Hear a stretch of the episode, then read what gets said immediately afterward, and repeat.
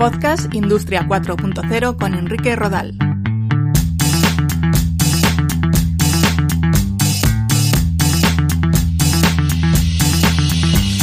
¿Qué tal? Un saludo. Bienvenidos a un nuevo capítulo de Podcast Industria 4.0.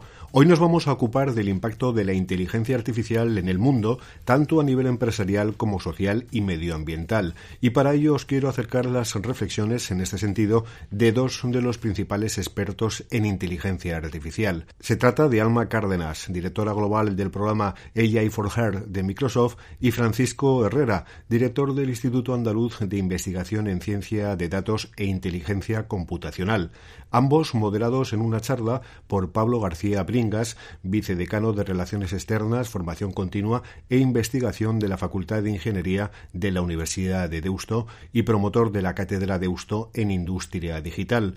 El motivo de esta conferencia es que la Universidad de Deusto pondrá en marcha en septiembre de 2020 el nuevo grado en Ciencia de Datos e Inteligencia Artificial que cuenta con el apoyo y la colaboración estratégica de Microsoft con el objetivo de formar personas con conocimientos sólidos sobre la empresa y los negocios. Os dejo con esta sesión sin duda interesante.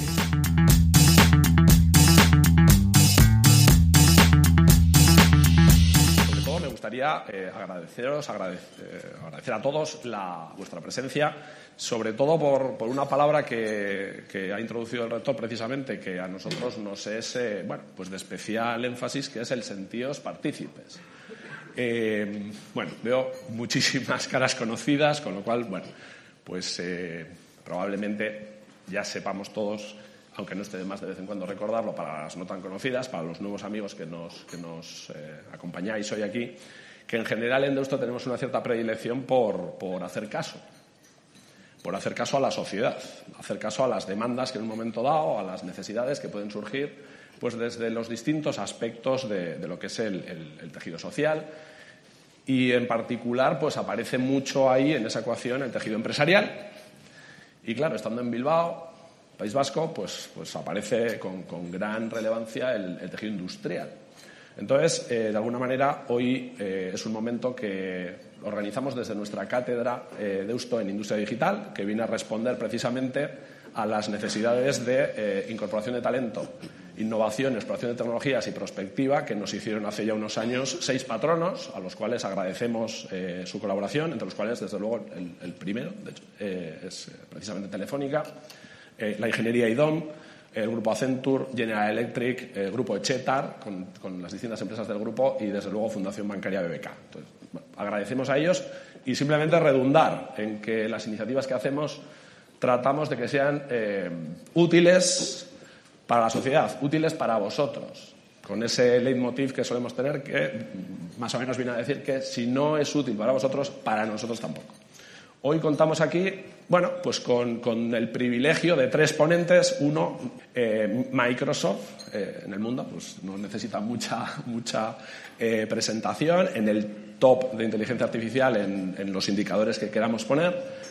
Ojo, y con un detalle que probablemente sea eh, significativo y desde luego en Deusto nos, nos hace especial, especial eh, ilusión, interés, que es el, pues diría que es uno de los, de los pocos, no sé si el único, eh, gigantes tecnológicos que habla de cómo hacer una de las tecnologías clave para, los próximos, para la próxima década, dos décadas, cómo hacerla ética.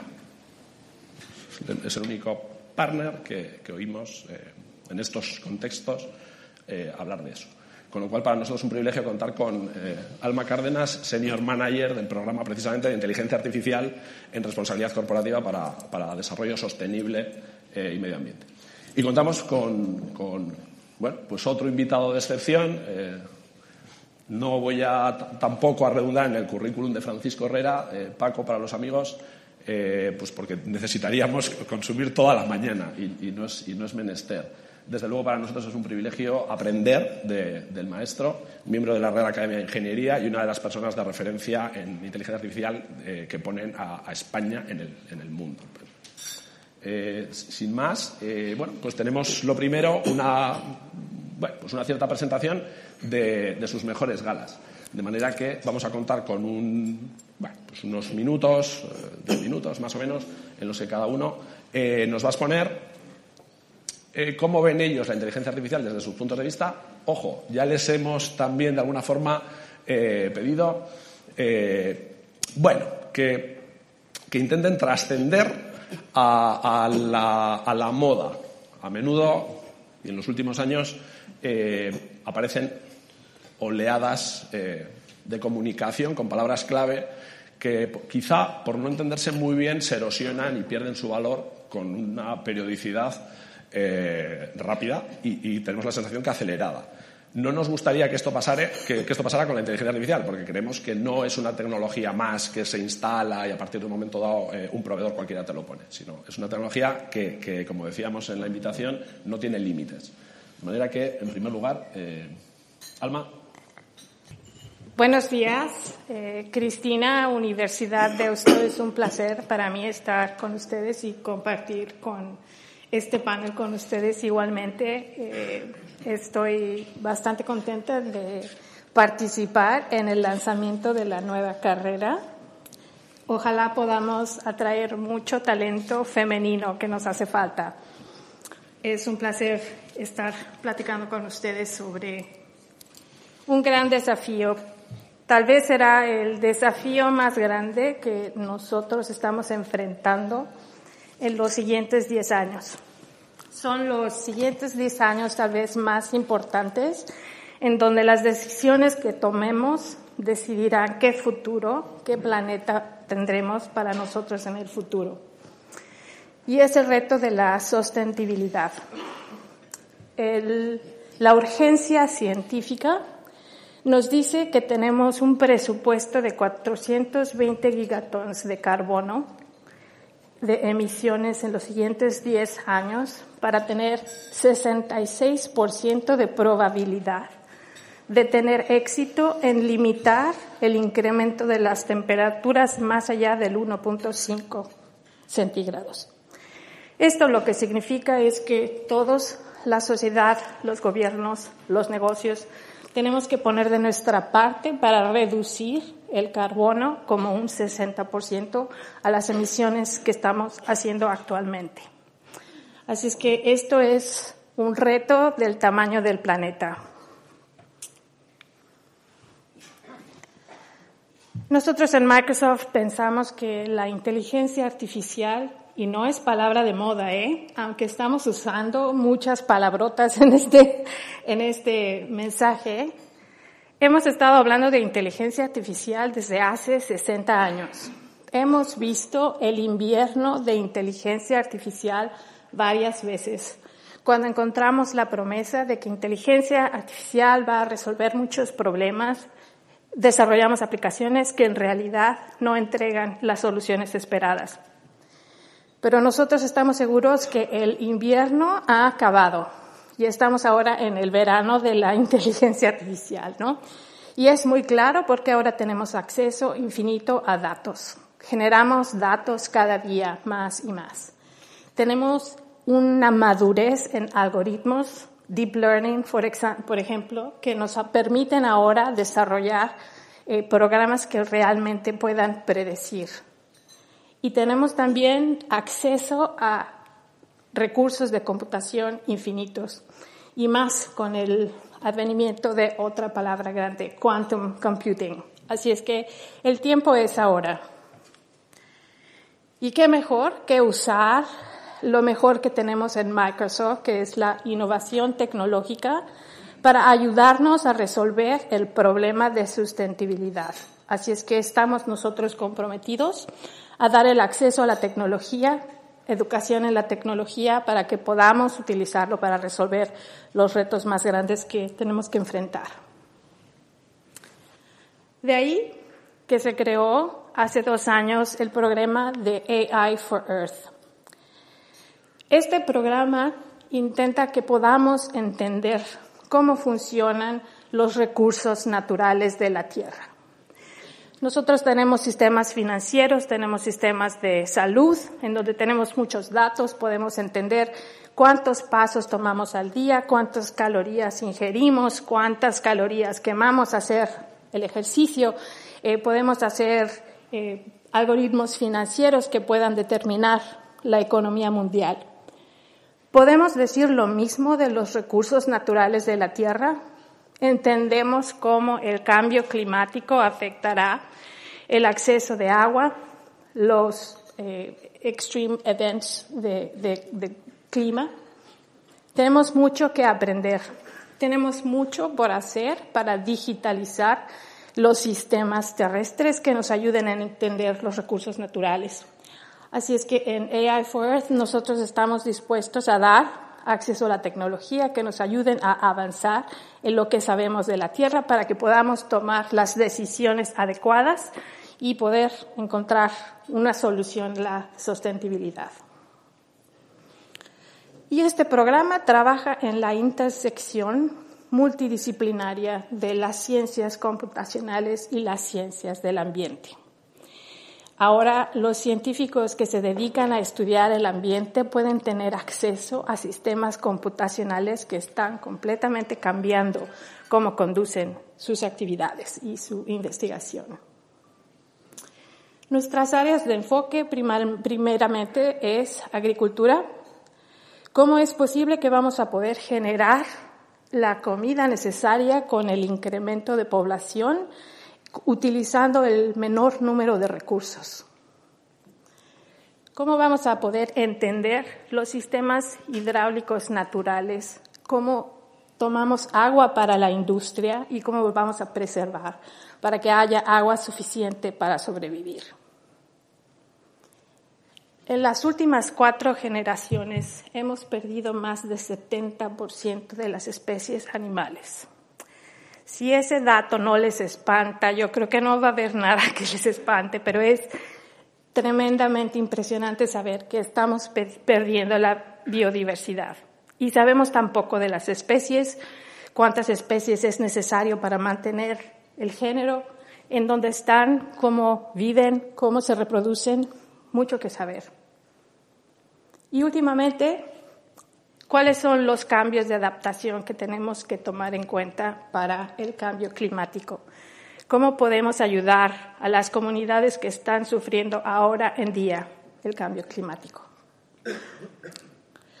En fin, el programa de AI for Earth da acceso a la tecnología a través de becas. A todos los invito cordialmente que revisen nuestro programa es un placer dar acceso a la tecnología para que puedan experimentar y dar soluciones. Tener acceso a la tecnología no es lo único que se necesita. Se necesita dar educación para utilizar la tecnología correctamente, que también es parte de nuestro programa. Y finalmente queremos encontrar innovaciones que se puedan escalar para que tengan el impacto global que necesitamos. ¿En qué se traduce esto? Necesitamos datos, necesitamos los datos ambientales que nos van a ayudar a desarrollar esos algoritmos. Necesitamos tener una infraestructura que nos ayude a desarrollar algoritmos modernos. Finalmente, un algoritmo es más fácil entenderlo y accesarlo a través de APIs.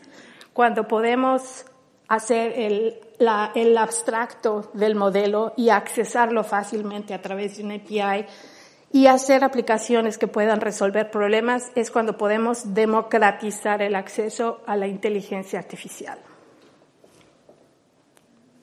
Hoy en día tenemos 512 proyectos globalmente en 81 países.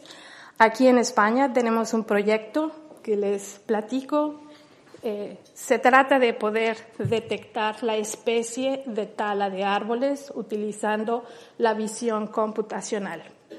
Y ustedes preguntarán para qué sirve esa solución. Pues puede ayudar, por ejemplo, para detectar la tala ilegal de árboles. Cuando entidades gubernamentales tienen que revisar eh, tractores o camiones que llevan carga de tala de árboles, ¿cómo pueden identificar ellos si es una especie que está protegida o no? Pues aquí es una solución clara. el, el, uso de la computación visual puede ayudar para detectar qué especie. Y es un proyecto español, Timber AI. Y bueno, pues nada más aquí compartiendo con ustedes algunos de los ejemplos que ya hemos hecho. En agricultura, por ejemplo, ya está adoptándose la agricultura a través de datos, la agricultura de precisión, donde estamos tomando ventaja de los sensores, estamos tomando ventaja del procesamiento de imágenes a través de drones. Y esas imágenes se pueden combinar con los datos de clima, con los datos de los sensores y crear mapas donde se puede identificar con precisión qué lugares requieren irrigación, qué lugares requieren pesticida, por qué una planta crece mejor en este lado en vez de crecer en este otro lado. Y esto ayuda a que se puedan minimizar la utilización de recursos para que no haya desperdicio y maximizar la generación de, de productos agrícolas. En biodiversidad tenemos uno de nuestros partners, WildMe, que se ha dedicado a utilizar la visión, la computación de visión para identificar individuos dentro de una misma especie. Y tienen, por ejemplo, 10 especies, identifican ballenas, identifican mantarrayas, identifican focas, no nada más identificar una foca, pero saben que esta es la foca número 331 y cuando se pueden identificar los individuos y se puede identificar la posición donde se ha observado el individuo, empieza a poner la información donde los individuos viajan, donde viajan y da más, eh, se crea una mejor clarificación sobre esta especie. Esto resulta en que los investigadores, en vez de pasar su tiempo revisando imágenes tras imágenes tras imágenes, que es un proceso arduo y pues que no rinde mucho, donde están dedicando un mes para poder encontrar los individuos en fotos, ese proceso se puede reducir tan solo en unas horas. Entonces se puede ver ahí, ese es el claro beneficio de lo que puede hacer la inteligencia artificial. Un partner Silvia Terra en Estados Unidos ha mezclado la imagen satelital de Estados Unidos con los inventarios del gobierno de los bosques y ha podido crear un modelo que ha digitalizado el primer mapa de alta resolución de todos los árboles en Estados Unidos. Este modelo identifica la especie de árbol, el tamaño del árbol, ¿Y por qué es esta información importante? Nosotros hicimos un, un contrato con ellos en donde pequeños dueños de lotes tienen árboles en donde nosotros podemos darles dinero para evitar que esos árboles se talen y para poder garantizar que haya ese secuestro de carbono en estos árboles. Sabemos exactamente el número de árboles, podemos calcular con precisión el carbono que se está secuestrando con esos árboles y podemos darle seguimiento a través del proceso de imágenes satelitales.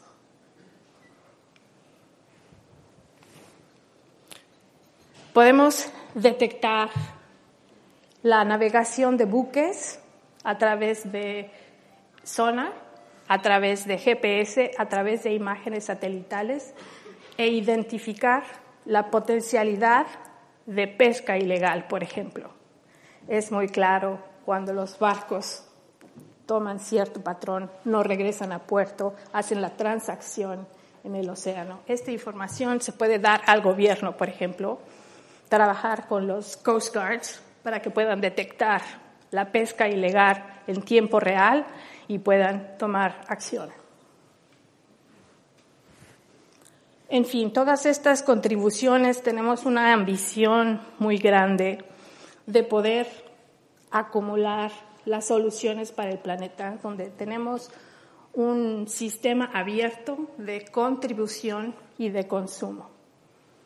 Es una ambición muy alta, pero esperemos.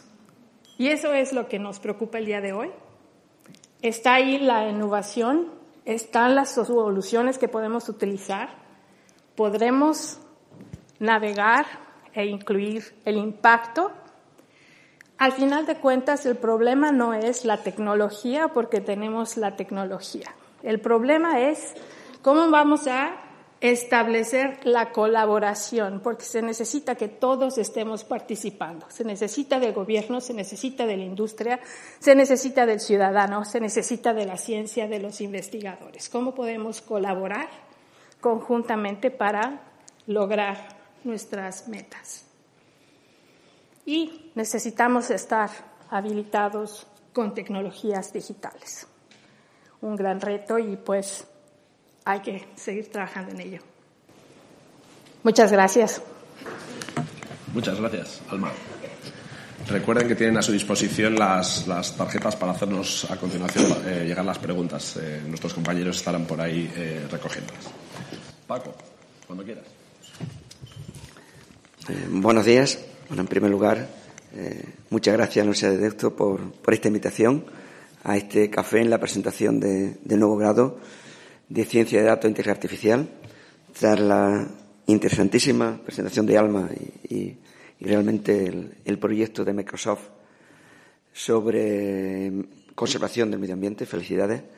Eh, yo quiero hacer, voy a ser más académico y una breve presentación con un breve recorrido sobre la inteligencia artificial y el porqué de la necesidad de, de un grado de ciencia de datos e inteligencia artificial que comentamos ayer y esta mañana que es muy oportuno y, necesario, porque necesitamos talento eh, para desarrollar la inteligencia artificial y el talento se tiene que formar y se tiene que formar en la universidad con grados como el que aquí se presenta y que seguro que va a ser todo un éxito.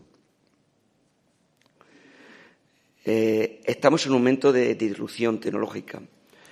Eh, en un momento de disrupción, tras una historia breve de la inteligencia artificial, la inteligencia artificial eh, el término inteligencia artificial se propuso por John McCarthy, un investigador americano, en el año 55, hace 65 eh, años, eh, con motivo de una primera conferencia en la que se planteó, planteó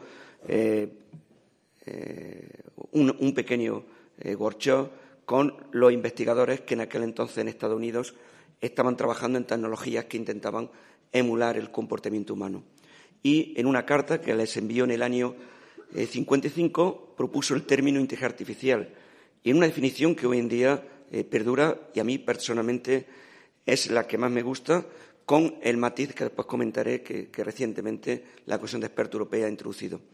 Eh, él definía la inteligencia artificial como la ciencia e ingeniería de hacer máquinas que se comporten de una forma que llamaríamos inteligente si el humano tuviese ese comportamiento.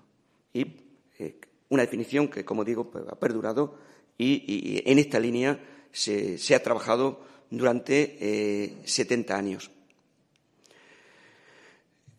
¿Qué podemos decir de la inteligencia artificial? Eh, como ha comentado Alma, hemos pasado por inviernos y ahora estamos en, podemos decir ya en, el verano.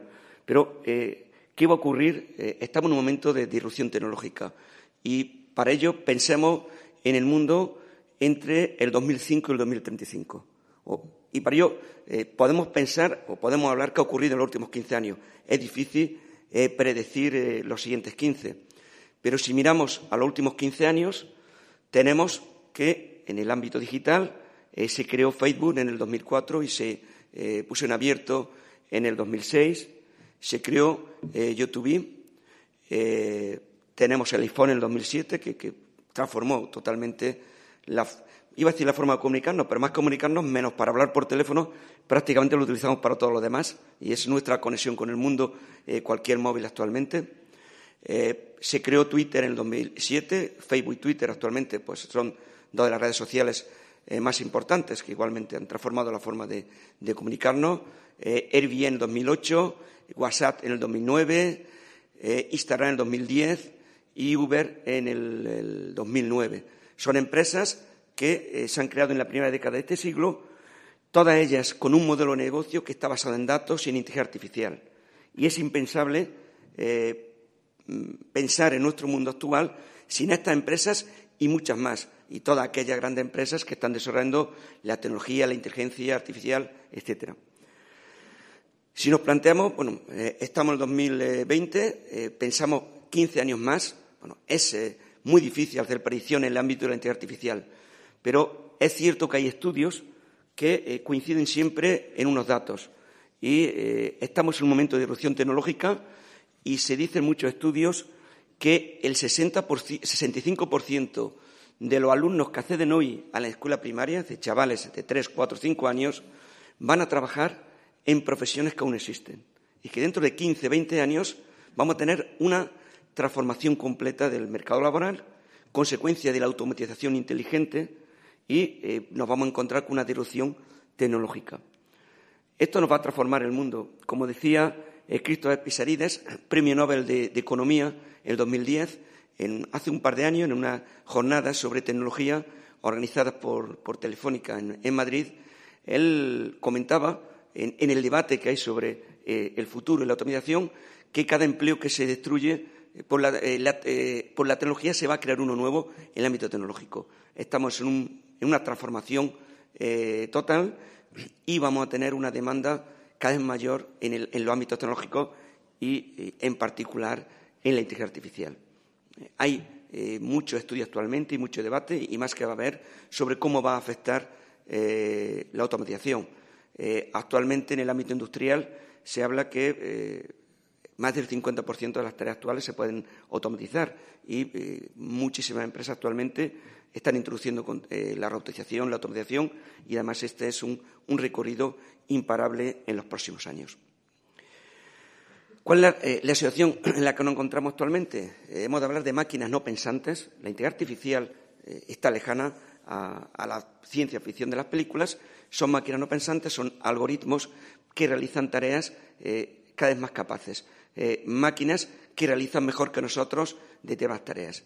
Y como decía, uno de los, eh, uno de los divulgadores más importantes de un nórdico, en la presión de su libro, eh, Su inteligencia artificial, el mundo cambiará gracias al crecimiento de la inteligencia artificial. Y a mí me gusta particularmente una cita de eh, Noah Harari, es un historiador israelí que ha publicado varios libros, tres libros, y es actualmente uno de los pensadores más importantes a nivel mundial.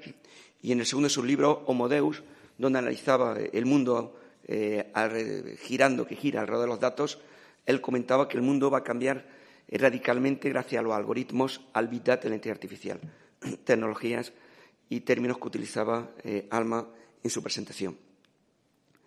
¿Por qué ha ocurrido esto? Como comentaba Alma, estamos ahora mismo en, lo que podría decir en, en, un verano, una primavera, verano de inteligencia artificial. Y podemos hablar de tres hitos en los últimos 25 años donde se ha eh, producido esa eclosión. En el año 96, eh, un sistema inteligente y con un ordenador de cálculo potente, Deep Blue, le ganó por primera vez al campeón del mundo de, ajedrez, a Gasparov, una partida. En el 97, eh, en el 96 ganó la primera, primera, vez una partida. En el 97 jugó un segundo torneo donde se había perfeccionado las capacidades de cálculo. Aquí influyó mucho la capacidad de cálculo y también los modelos matemáticos de análisis de las posiciones y, la analítica de la calidad de cada posición. En el año 97, por primera vez, ganó, primera, primera y última vez, no ha habido ningún torneo posterior entre una máquina y un campeón del mundo, le ganó a Gary Gasparov el torneo. Dos y medio eh, a uno y medio. Si hay aficionados de ajedrez en, la sala, eh, una partida muy curiosa que se ha comentado muchísimo. en un momento Gary Gasparov le cedió una pieza, le hizo una celada, le cedió una pieza al, a Deep Blue. Eh, Deep Blue tiene una capacidad de cálculo, eh, está basado en, cómputo, era capaz de analizar posiciones eh, en el tiempo, lo que sería la secuencia de posiciones de, juego de ambos jugadores, en el juego y personal, y pudo analizar que después de una secuencia de jugadas, aún teniendo una pieza más, iba a tener una posición perdedora, con lo cual la evaluación matemática de la posición iba contra su interés. Rechazó comer la pieza. Era la primera vez que ocurría que un sistema inteligente eh, tenía esta actuación de rechazar piezas en una posición compleja. Le ganó la partida y Gary Gasparov tardó 20 años en aceptar la derrota. Escribió un libro en el 2018 en el que ha reconocido eh, la importancia de la inteligencia artificial y reconoce que las máquinas eh, pueden hacer mejor que los humanos ciertas tareas. En su libro reciente él hablaba que los humanos tenemos la capacidad de soñar. Tenemos ciertas capacidades en las que todavía eh, eh, no están las máquinas y que debemos de aunar nuestros sueños y nuestras capacidades con las máquinas. Pero ha tardado 20 años, como digo, y durante muchos años llegó a negar que la máquina le ganase, llegó a insinuar que había una persona conectada a la máquina y que estaba diciendo lo que tenía que hacer, lo cual era impensable que un jugador inferior a su capacidad eh, teóricamente fuese el que estuviera jugando eh, en la máquina. Años después, en el 2005, nos encontramos otro granito. El, gran challenge DARPA americano era tener un coche que fuera capaz de cruzar zonas desérticas y de y de bosques eh, sin conductor. En el 2005, eh, un equipo en la Universidad de Stanford lo consiguió. Eh, el equipo dirigido por Sebastian Thru, un experto, uno de los mayores expertos mundiales en inteligencia artificial, alemán, que trabajó en Stanford y que después fue el que desarrolló en Google el, sistema autónomo de, conducción. en este momento se está produciendo una transformación importante.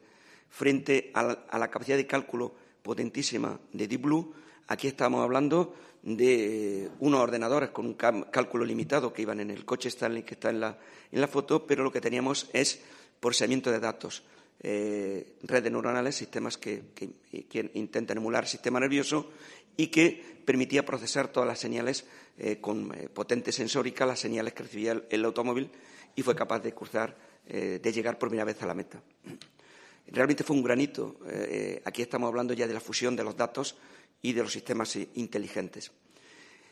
Y el tercer granito eh, fue reciente, eh, AlphaGo. AlphaGo es otro sistema eh, inteligente desarrollado por una empresa, DeepMind, una empresa londinense que fue comprada recientemente, hace cuatro años, por, por Google y que desarrolló un modelo de inteligencia artificial igualmente con modelos neuronales, con deep learning, eh, modelos de eh, aprendizaje profundo, modelos que mutan, que intentan emular, como he comentado, al sistema nervioso. Hablaré después brevemente de ellos. Eh, desarrolló un modelo que aprendió a partir de la experiencia, con miles y cientos de miles de partidas, aprendió a jugar, después perfeccionó su modo de juego y le ganó al campeón del mundo, al coreano Lisidol, le ganó un torneo. cinco partidas Aquí hubo un caso eh, curioso también. El, Lisidor en Corea, el, Go es como el fútbol en España y anoche en Bilbao.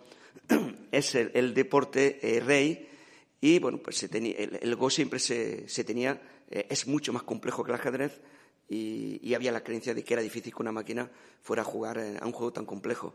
Lisidor llegó a hacer declaraciones, la, la oferta era un millón de dólares para el ganador de las cinco partidas y llegó a hacer unas declaraciones que era el millón de dólares que iba a ganar más fácilmente una semana. Eh, era imposible que una máquina llegara a, su nivel. Eh, perdió la primera partida, con lo cual eh, comprobó desde el inicio que, la máquina jugaba y bien, y perdió tres partidas más, quedó 4-1, con lo cual fue una derrota indiscutible.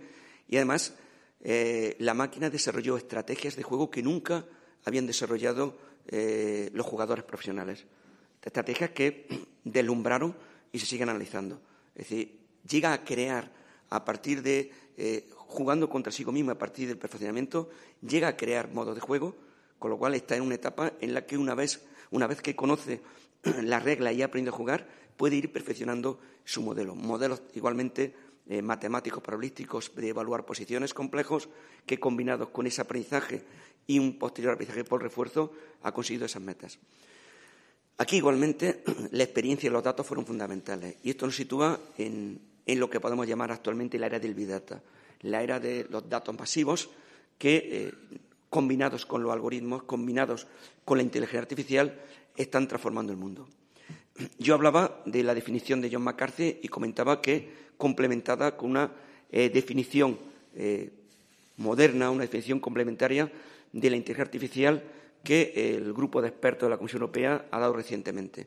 En un informe de la Comisión Europea eh, se habla de inteligencia artificial eh, actualmente en el desarrollo actual y las aplicaciones actuales eh, como un mundo en el que tenemos el entorno, percepciones, sistemas inteligentes que procesan los datos de las percepciones y actuaciones. Actuaciones que, en el caso de ser físicas, sería con, con robots.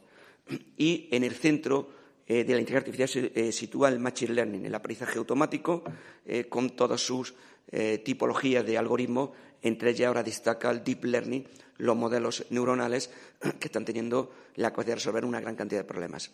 Esto combinado con otras áreas de la inteligencia artificial, razonamiento, optimización, etcétera, pues ha creado un entorno en el que el binomio inteligencia artificial y ciencia de datos, justamente el título del grado que se presenta, pues eh, está transformando eh, toda la sociedad en todos los ámbitos. Y estamos hablando en ese momento disruptivo.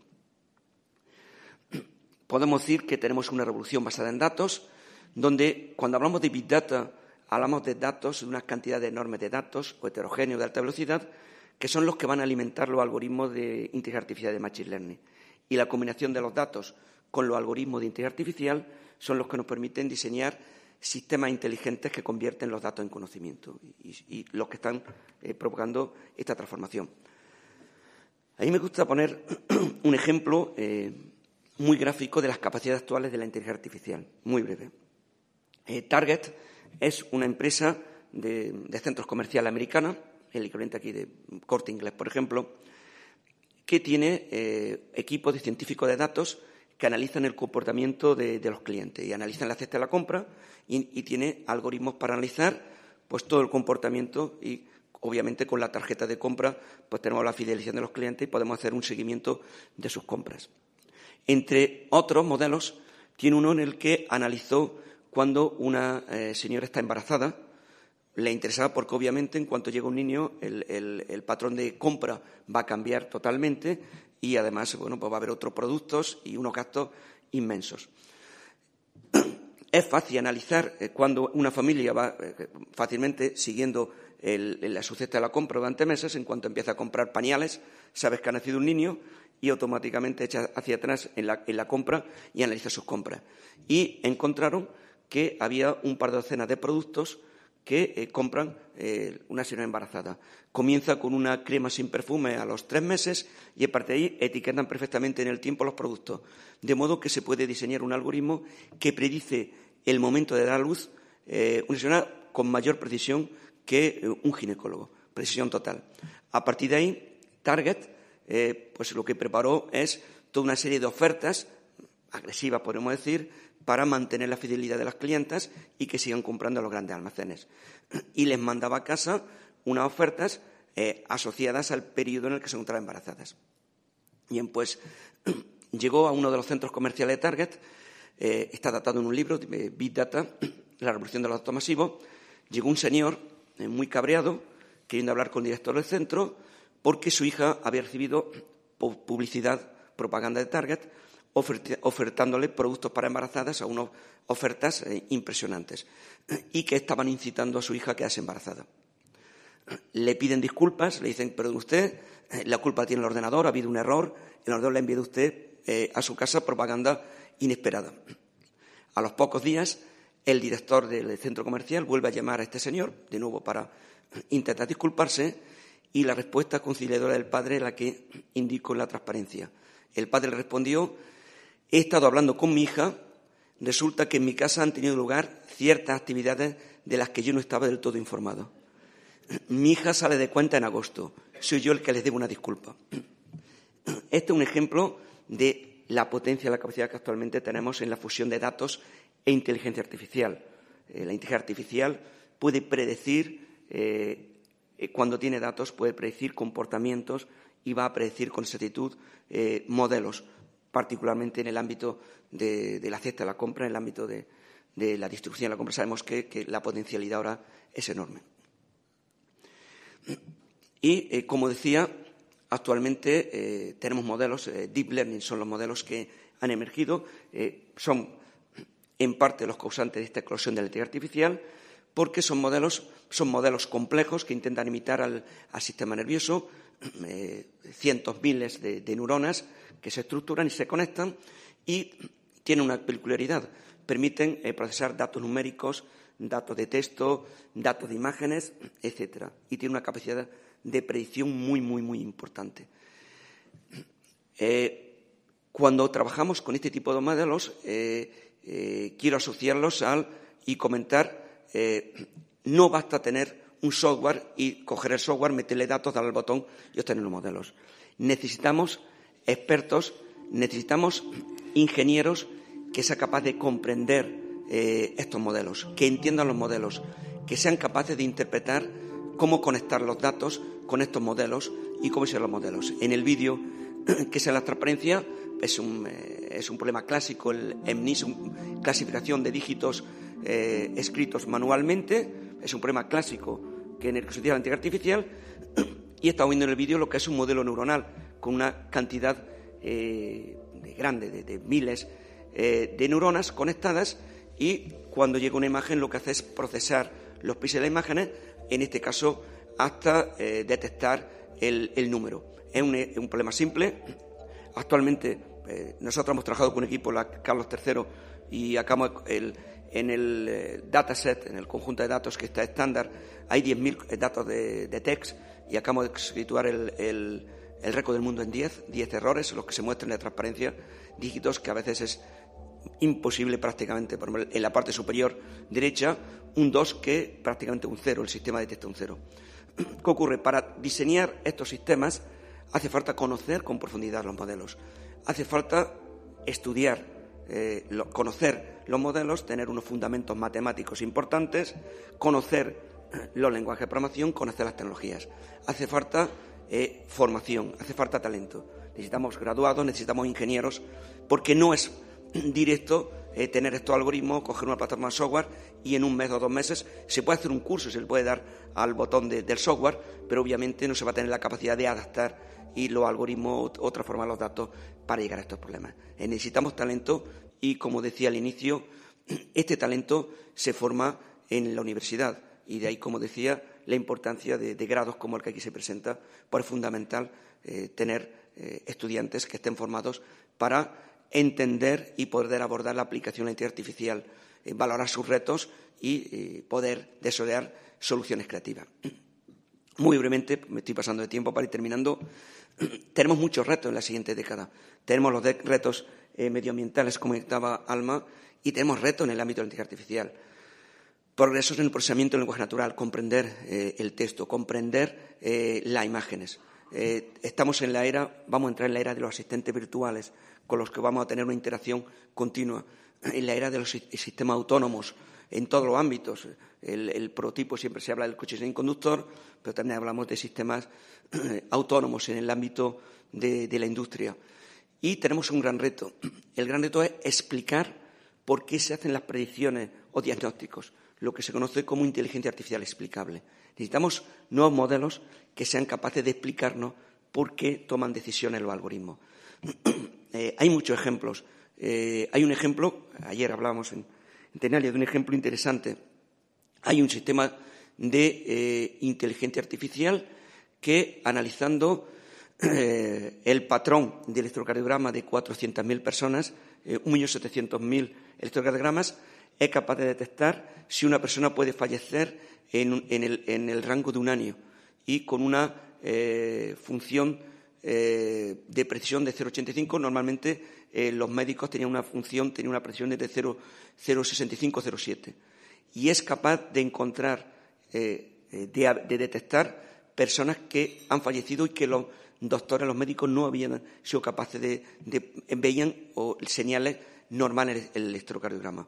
Por tanto, ese modelo neuronal ha sido capaz de encontrar algo que los doctores no veían. Eh, ¿Qué ocurre? Que ahora mismo tenemos un modelo que puede decir que hay una probabilidad muy alta de una persona pueda fallecer, pero no puede explicar por qué. Se sabe que obviamente en el electro hay señales, hay algo que lleva, ha conducido ese sistema, ha aprendido que ese patrón se ha eh, repetido en otras personas y que ha aprendido ese patrón y lo detecta. Pero necesitamos ahora mismo sistemas que sean capaces de explicarnos por qué detectan este conocimiento, porque eso nos permitirá hacer un trabajo conjunto entre los expertos en cualquier ámbito, particularmente en este caso en el ámbito médico, y los sistemas inteligentes que podrán ayudar a aprender eh, y tener nuevas capacidades a, los médicos. Tenemos un momento de, eh, eh, apasionante porque tenemos unos retos grandísimos. Y como decía, pues en estos retos necesitamos talento, necesitamos nuevos jóvenes que estudien, chicos y chicas, como decía Alma, tenemos que llevar al 50% al aula a chica igualmente en el ámbito de la inteligencia artificial y tenemos ese, gran reto y eh, en un ámbito en el que, como, eh, y termino, decía, actualmente eh, la inteligencia artificial del siglo XXI es datos, es igualmente, tenemos el gran reto, necesitamos datos, los datos son fundamentales, nos permiten aprender, datos, algoritmos Machine Learning, lo que conocemos con ciencia de datos, más otras tecnologías inteligentes, razonamiento, planificación, optimización, etcétera, que nos están situando en este momento de disrupción tecnológica. Muchas gracias.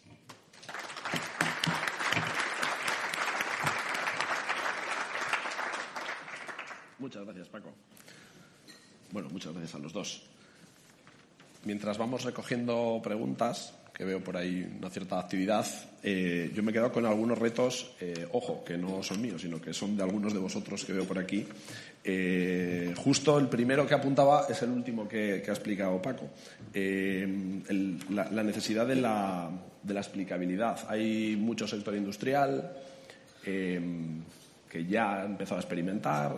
bueno, tenemos innovaciones potentes, patentadas en el mundo, por aquí cerca, sentados. Eh, pero claro, que se tienen que. No se pueden permitir que el algoritmo acierte sin saber por qué. Porque si se para en un momento dado una línea de motores, pues eh, hay que explicar muy bien el por qué. Eh, ¿Puedes profundizar algo más en clave de, hacia dónde va la, explicabilidad real? Y, luego, por otro lado, relacionándolo con, el caso del campeón de, de Go. Eh, en, el, ejercicio en el cual han encontrado, parece que se han encontrado otras formas, otras nuevas estrategias de conseguir éxitos en problemas que, en principio, eh, lo digo desde, desde un perfil muy, muy neófito, en principio parece que los expertos humanos no habían llegado ahí. Estamos hablando de formas no humanas de conseguir éxitos. ¿Cómo se explica eso? Eh, comenzando por por esta, si me permite Alma, comenzando por esta última parte, aquí tenemos un gran debate. Es, eh, el debate es eh, la creatividad. ¿Son las máquinas capaces de crear? Eh, es cierto que aprenden patrones, pero tienen una meta de resolver un problema y, son capaces de evolucionar hacia esa meta y acaban creando, creando conocimiento. Es verdad que se ha creado, se ha creado conocimiento en la estrategia del juego, igual que somos conscientes que se ha creado conocimiento cuando se ha evaluado eh, los electrocardiogramas y han sido capaces de encontrar un patrón eh, que eh, se ha debido repetir en personas que fallecieron, que no está visible para el experto, expertos que además requieren varios años de entrenamiento para llegar a, comprenderlo, y es cierto que ha creado un patrón de entendimiento, de razonamiento para llegar a, a tomar la decisión. Se está creando eh, se está creando un conocimiento. Claro, esto conduce a la primera pregunta. Las máquinas no son capaces de explicarnos por qué. Entonces, actualmente hay eh, varios retos abiertos y varias líneas. Tenemos inteligencia artificial eh, que esté explicable en términos de reglas, pero que es hoy menos precisa que los sistemas neuronales y el éxito está en los sistemas neuronales y tenemos nuevas líneas de llegar a ser capaces de tener una trazabilidad llegar a conocer el porqué de las decisiones. Eh, sería muy interesante si tuviéramos la capacidad de saber que cuando un modelo de este tipo toma una decisión, nos pudiera explicar, eh, si nos pudiera eh, explicar con lenguaje natural o de forma simbólica el porqué, sería fantástico. Hay líneas que están comenzando, pero todavía están lejos de llegar al éxito, o que fuera capaz de trazarnos y decirnos que hay tales ejemplos similares y que mi patrón es como este patrón porque entonces un experto podría analizar ese ejemplo y saber entender, eh, intentar comprender más. Si realmente ahora pudiéramos decir, sabemos que esta persona fallece porque estas cuatro personas fallecieron con igual patrón. Eh, no está diciendo ahora mismo el cómo, pero podría llevar a los, médicos a analizarlo con más profundidad porque tiene que haber algo que nunca lo han asociado. Entonces, tenemos esas dos líneas, que nos expliquen el cómo, que nos hagan interpretable el modelo o que a posteriori seamos capaces de conocer cuáles fueron aquellos ejemplos que alimentaron al sistema que nos están llevando ahí. Que tampoco es fácil. Eh, el vídeo que yo ponía, un sistema con eh, miles y miles de neuronas eh, que se están conectando con unas conexiones continuas, trazar hacia atrás es complejo y ese es uno de los grandes retos y donde está comenzando a haber una investigación importante. Yo creo, espero que en los próximos años tendremos grandes avances en esta línea. Muchas gracias. Una pregunta para Alma. Eh, ¿Habría que crear alguna entidad probablemente de carácter internacional para poner ciertos eh, frenos o consideraciones a investigaciones potencialmente peligrosas? Es muy buena pregunta. En el área de sostenibilidad, por ejemplo, la información que podemos dar ahora para entender la biodiversidad puede ser utilizada negativamente, puede ser utilizada, por ejemplo, para ayudar a aquellos que buscan wildlife. Eh, así es que es algo que tenemos que tener muy presente el uso de la inteligencia artificial y cómo podemos protegerlo. Tenemos una gran ambición de que eh, los sistemas abiertos, la compartición de datos nos van a ayudar a obtener más soluciones, pero tenemos que tener en cuenta que ese uso abierto también tiene repercusiones que pueden ser dañinas. Un poco ambos. Eh, recibo otra eh, a quien le ponen un poco los pelos como escarpias el, caso de la hija embarazada. Eh, ¿Se puede controlar el nivel de intrusión de alguna manera?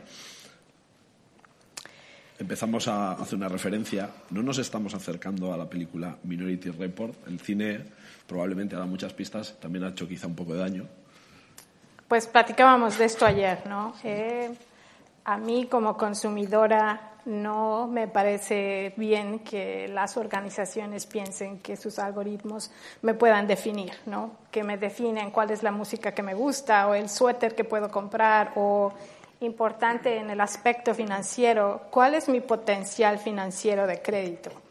Y precisamente eh, trabajaba yo con organizaciones financieras antes de sustentabilidad y cómo podemos explicar el crédito, los indicadores de crédito para negar crédito o dar crédito. Eh, son problemas de definición social que vamos a tener que, como humanidad, tomar un acuerdo de cuál será el estándar para el uso de la tecnología, qué es lo que consideramos nosotros ético.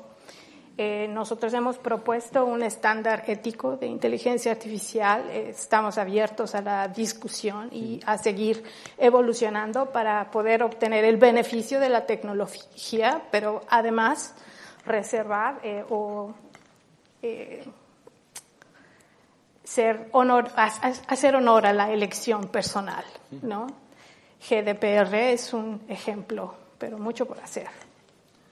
Eh, yo comparto, aquí tenemos, eh, eh, obviamente, la eclosión de los datos hace que toda empresa va a hacer modelos para su negocio. Y, y bueno, no éramos conscientes, pero realmente cuando tenemos una tarjeta de fidelidad de una empresa, lo importante es empezar los datos que le estamos dando a una empresa de comercio Igualmente en un banco, pues estamos en nuestra tarjeta de crédito, eh, nos da la traza completa y cuando eh, bajamos cualquier aplicación al móvil, eh, la letra pequeña nunca leemos, decimos que a la app le decimos que sí puede transferir todos los datos y por tanto existen modelos que nos definen completamente.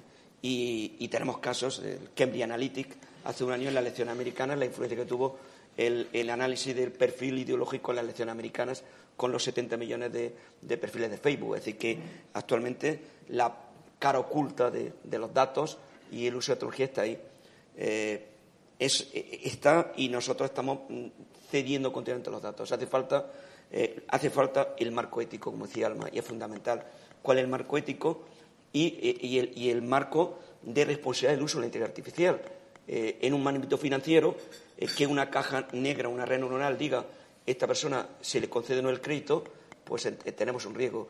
Justamente necesitamos modelos transparentes que expliquen el porqué de la decisión y que eh, dentro de un marco responsable y ético se analice cuáles son las razones y se tomen decisiones en defensa de, la persona. Necesitamos ese marco ético en el que eh, no haya una máquina que tome todas nuestras decisiones y, entremos en, ese mundo feliz que nos van a gobernar las máquinas.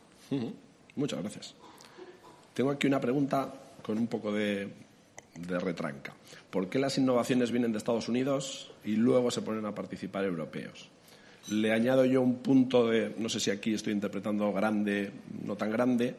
Eh, por ejemplo, en nuestro entorno más próximo, la, pequeña y mediana empresa es clave. Eh, tenemos un porcentaje la, mayoría es eh, pequeña y mediana empresa. Está la. Bueno, ¿por qué? La pregunta que, nos hacíamos, ¿por qué las innovaciones vienen? ¿Solo pueden innovar los grandes? Eh, ¿Cómo hacemos para que trascienda más a toda la sociedad? Es curioso, yo tengo la oportunidad de trabajar con organizaciones globalmente y yo pienso que la innovación por ahora viene de Europa. Y a veces, por ejemplo, en la cuestión financiera hay bastante innovación en Europa.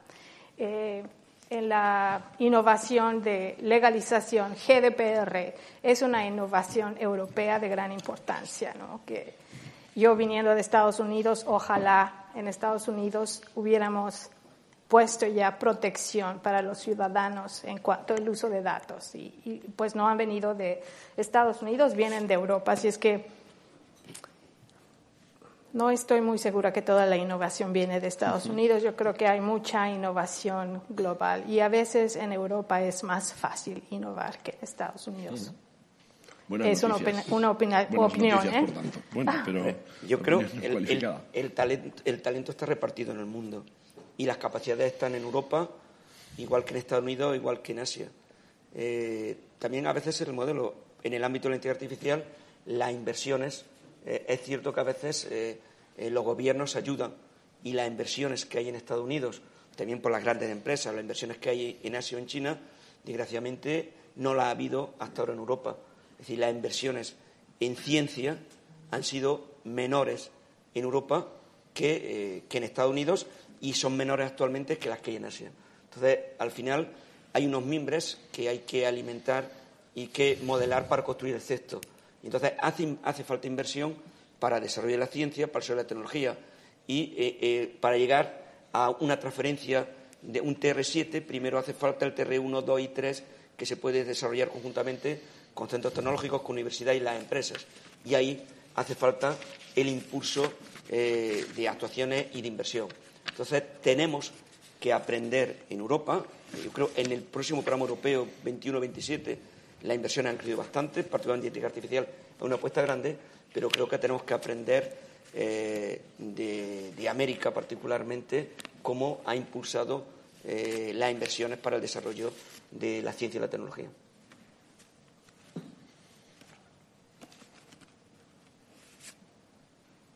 veo dos preguntas que hablan, por un lado, eh, por un lado sobre alguna estimación para el punto de singularidad. El punto de singularidad, eh, cuando las máquinas. apuntar al 2035. cuando, el punto de singularidad, cuando las máquinas tengan capacidad, teóricamente son tendrían capacidad para llegar a mejorar por sí mismas y estaríamos hablando, estaríamos hablando de que tendrían que tener la conciencia de existir como máquina y perfeccionarse. Sinceramente, eh, creo que esta es la ciencia ficción, que los guionistas están obligados a plantear escenarios eh, muy atractivos para que el espectador pague por ir al cine. Son, eh, las películas son una maravilla. es verdad que la ciencia ficción se ha adelantado a la realidad en muchas ocasiones, pero creo que no tenemos, estamos muy lejos, no tenemos las herramientas matemática y tecnológica para pensar que una inteligencia artificial llega a alcanzar ese nivel de desarrollo en los próximos años, eh, con todas las cautelas de que nadie podemos decir cómo van a ser los desarrollos en computación cuántica en 15 años, modelos inteligentes, etcétera. Pero hoy por hoy eh, lo que tenemos es, como yo decía, máquinas no pensantes, pero cada vez más capaces de hacer una tarea concreta que han aprendido a hacerla a partir de los datos y los algoritmos y la hacen igual o mejor que nosotros. Muchas gracias. Aparece mm, justo. Eh, mencionas eh, la computación cuántica. Están por aquí los amigos de, InnoLab Bilbao, con los que casualmente hemos realizado recientemente, en colaboración con IBM, un, ejercicio, un, taller de, manos a la obra en clave de, computación cuántica. Se hablaba de la necesidad de más matemáticas. Veo una pregunta que me da la sensación que es a la vez de los amigos de Beckham, que están por aquí. Eh, y, hablábamos de que el 65%, o bueno, se estima más o menos que las profesiones del futuro parece que no está claro cómo van a ser. Eh, no sé si es cosa mía, pero me da la sensación de que sí se sabe cómo van a ser. eh, puede, de momento, matemáticas parece que va a haber bastantes. Eh, por todos los frentes aparece, ¿no? Eh, matemáticas y tecnología, obviamente. El, desarrollo, bueno, hay matemática y tecnología, pero bueno, hoy hay una profesión que es conductor, saber pilotar un dron, que era impensable hace 15 años. Es decir, que la propia tecnología va a crear escenarios pero es cierto que en el ámbito de la tecnología va a haber una necesidad, no va a haber, hay una necesidad. Hay cientos de miles de ofertas de trabajo que no se van a cubrir en Europa en los próximos años en todo el ámbito de la tecnología, eh, particularmente de las TIC, tecnología de la información comunicaciones, y por supuesto eh, las matemáticas, la demanda que actualmente de matemáticos eh, podría multiplicar por cinco la Facultad de Informática en España y en Europa y no se cubriría y, no sea suficiente para cubrir la demanda que haber. Pero hablamos de matemáticas, hablamos de inteligencia artificial, hablamos de telecomunicaciones, de informática en general, eh, industrial, etcétera, etcétera. Es decir, todo un abanico de tecnologías que van a estar en torno a la robotización y la automatización. Y para agregar eh, a este reto de encontrar el talento que se necesita, está también el concepto de que la tecnología empieza a automatizar los puestos de cierto elemento. Entonces, vamos, tenemos el potencial de crear igualmente un problema, como lo hemos visto en las revoluciones industriales, donde el avance de la tecnología crea más talento, demanda de talento de inteligencia artificial, pero también pérdida de empleos a ciertos niveles. Es un problema bastante grave que tenemos que estar al pendiente.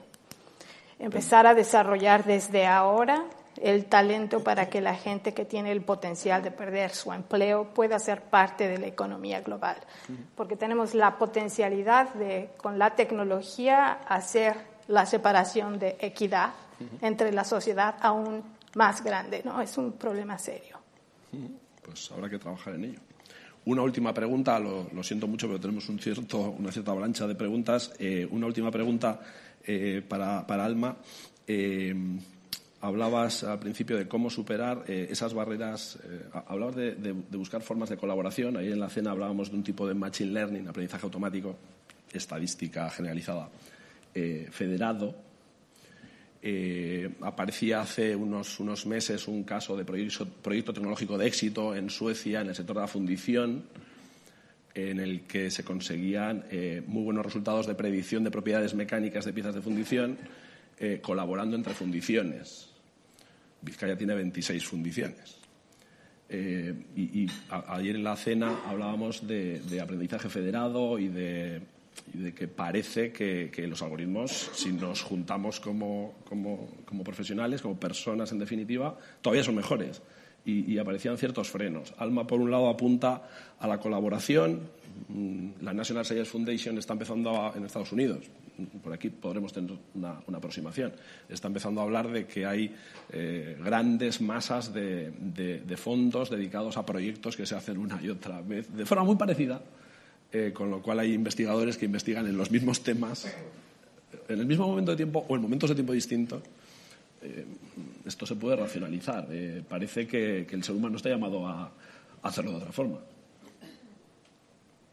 Sí, efectivamente, en los proyectos que he mencionado, que tenemos 512 ah, proyectos, se ve la repetición de instituciones de investigación que están tratando de resolver el primer problema en Dinamarca, en Inglaterra, en Latinoamérica y cómo podemos nosotros facilitar esa colaboración para que resuelvan problemas una sola vez y que todos puedan tomar provecho de esa solución y ponemos el talento a resolver más problemas. La verdad es que se dice muy simple, pero es bastante difícil. Eh, las organizaciones de investigación tienen ese orgullo de ser los que están resolviendo el problema, ¿verdad? Eh, ¿Cómo podemos hacer que colaboren y con industria, gobierno, que sería ideal? Eh, es, es un problema que tenemos que resolver. Porque de alguna forma no es que sea más competitivo cada uno de, los individuos o de las entidades por separado, es, más competitiva la sociedad en su conjunto. Exacto. Muchas gracias. Eh, no tenemos tiempo para más preguntas. Sí les pediría a nuestros dos invitados un titular de prensa, una pequeña frase, un, leitmotiv que, que, de alguna manera resuma vuestros, vuestros sueños con respecto a la inteligencia artificial. La inteligencia artificial será necesaria para resolver los problemas de sustentabilidad que se nos vienen en los siguientes 10 años. La inteligencia artificial eh, está al servicio de, las personas y va a trabajar eh, conjuntamente con los especialistas en todos los ámbitos para eh, mejorar este mundo. Muy bien, muchas gracias. Por favor, pido un aplauso para nuestros ponentes.